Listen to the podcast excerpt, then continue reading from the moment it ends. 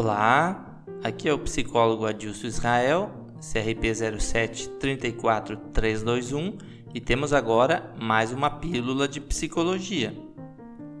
Hoje vou falar aqui sobre os traumas de rejeição e abandono e as influências negativas que eles trazem para os nossos relacionamentos. E sobre isso é necessário antes dizer que, enquanto seres humanos, o processo de formação da nossa personalidade acontece desde o início da vida, mas que só vai se solidificar na chegada da idade adulta. E ainda assim, já na idade adulta, traumas e situações severas, mesmo que não alterem a nossa personalidade, pode sim mexer na nossa vida. E também que as rejeições ou sentimentos de abandono que experimentamos ao longo da vida, desde a infância, podem sim ser da ordem do trauma e até se transformar em complexo de rejeição e afetar seriamente nossos relacionamentos. Esses traumas fazem com que a pessoa viva em constante e inconsciente medo de rejeição e que surjam novos abandonos, dificultando que a pessoa se relacione de maneira saudável. Só que quem traz o sentimento de rejeição geralmente procura fazer exatamente isso para se livrar desse sentimento ruim. Pela baixa autoestima que o trauma impôs, a pessoa não reconhece o seu próprio valor, não faz ideia do quanto é realmente querido pelo outro, não consegue se entregar totalmente ao relacionamento, prejudica a convivência e acaba provocando o seu maior medo e perpetuando a sua crença de rejeição.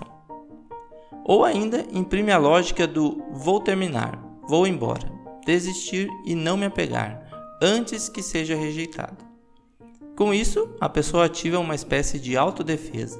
Não percebe que acaba tendo comportamentos desagradáveis para o parceiro, que resultam em grandes decepções e transformam o medo do abandono e da rejeição em realidade.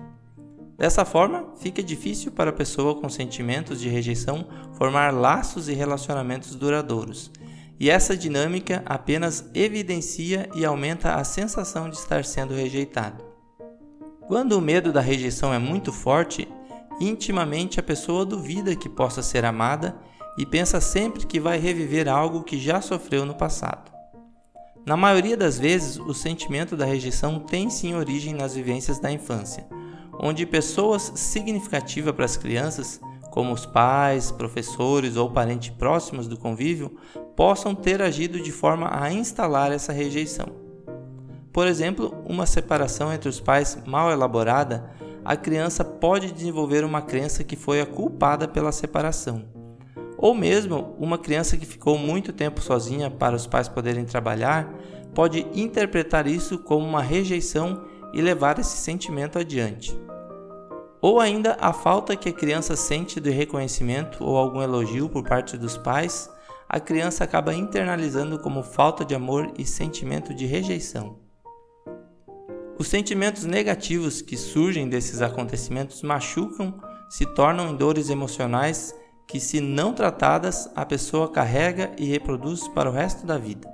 O indivíduo acaba acreditando que não há outra forma de relacionamento e se sente permanentemente ameaçado do passado se repetir, se defende provocando ele mesmo a rejeição ou o rompimento dos seus relacionamentos. Daí a importância do tratamento deste abandono e da ressignificação desta rejeição através de terapia, para que a pessoa saia da perspectiva que foca no abandono iminente e pratique o amor próprio. Verdade é que o eu que somos hoje certamente é bem diferente do eu que fomos no passado. Então analise as suas virtudes e valorize as coisas que você gosta. Afinal, a vida é repleta de recomeços. Abraço e até a próxima Pílula de Psicologia.